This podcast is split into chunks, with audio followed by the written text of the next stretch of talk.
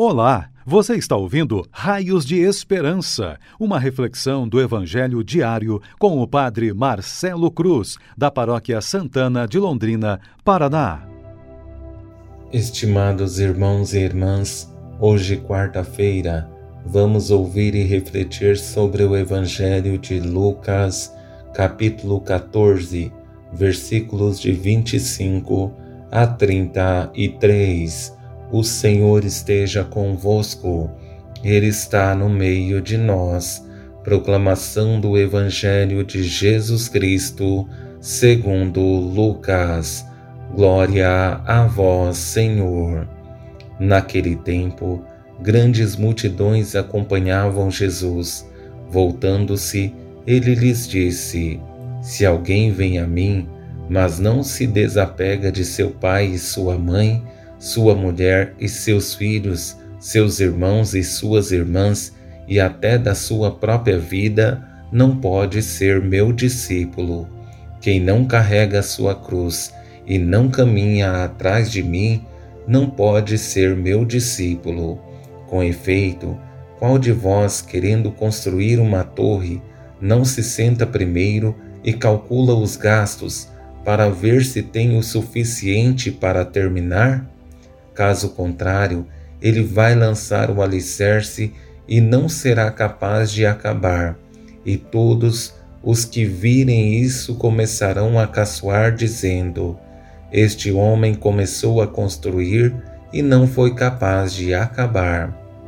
Ou ainda, qual o rei que, ao sair para guerrear com outro, não se senta primeiro e examina bem se com dez mil homens poderá enfrentar o outro que marcha contra ele com vinte mil.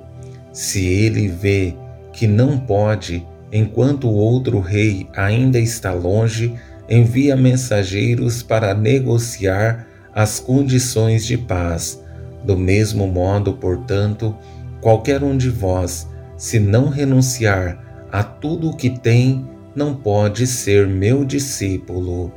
Palavra da salvação. Glória a vós, Senhor.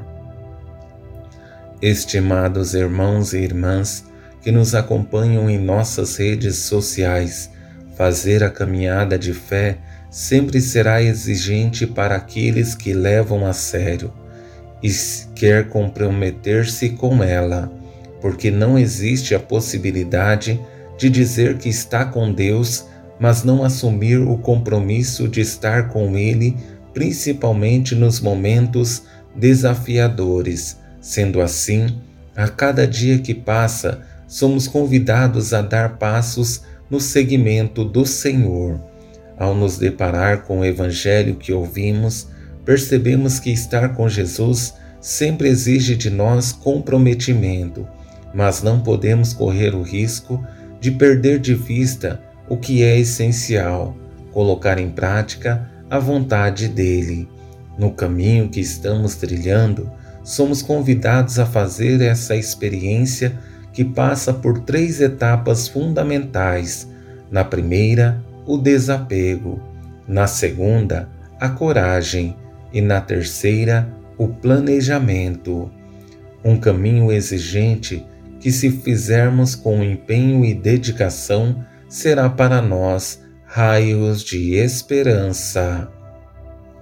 Com essa primeira etapa, que tem como pano de fundo a palavra desapego, percebemos que é um dos passos mais exigentes a ser dado.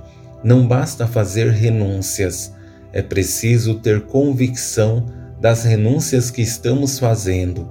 Por isso, essas palavras de Jesus são fundamentais. Se alguém vem a mim, mas não se desapega de seu pai e sua mãe, sua mulher e seus filhos, seus irmãos e suas irmãs, e até da sua própria vida, não pode ser meu discípulo. Não existe a possibilidade de estarmos com Jesus sem nos desprender daquilo que nos afasta do que é essencial. Precisamos entender que ter as pessoas que amamos ao nosso lado é importante, mas é preciso entender que elas não podem ser impedimento para que a graça de Deus aconteça em nossas vidas. Caso contrário, nos perderemos no caminho e chegamos ao passo essencial que precisamos dar, que é a coragem para enfrentar e superar os desafios de nossas vidas e até mesmo assumir aquilo que parece ser o maior obstáculo que temos à nossa frente, como acompanhamos na fala de Jesus. Quem não carrega a sua cruz e não caminha atrás de mim, não pode ser meu discípulo. O seguimento de Jesus pressupõe não somente assumir nossa cruz cotidiana, mas carregá-la sem reclamar, tendo a certeza que Deus continuará dando sustento para que em momento algum corramos o risco de reclamar ou maldizer a cruz que temos.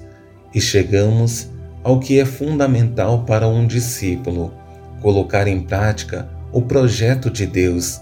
É preciso que saibamos planejar o que queremos para não corrermos o risco de assumir nossa missão somente de boca e quando os desafios baterem à nossa porta, corrermos o risco de desanimar por falta de planejamento ou disposição.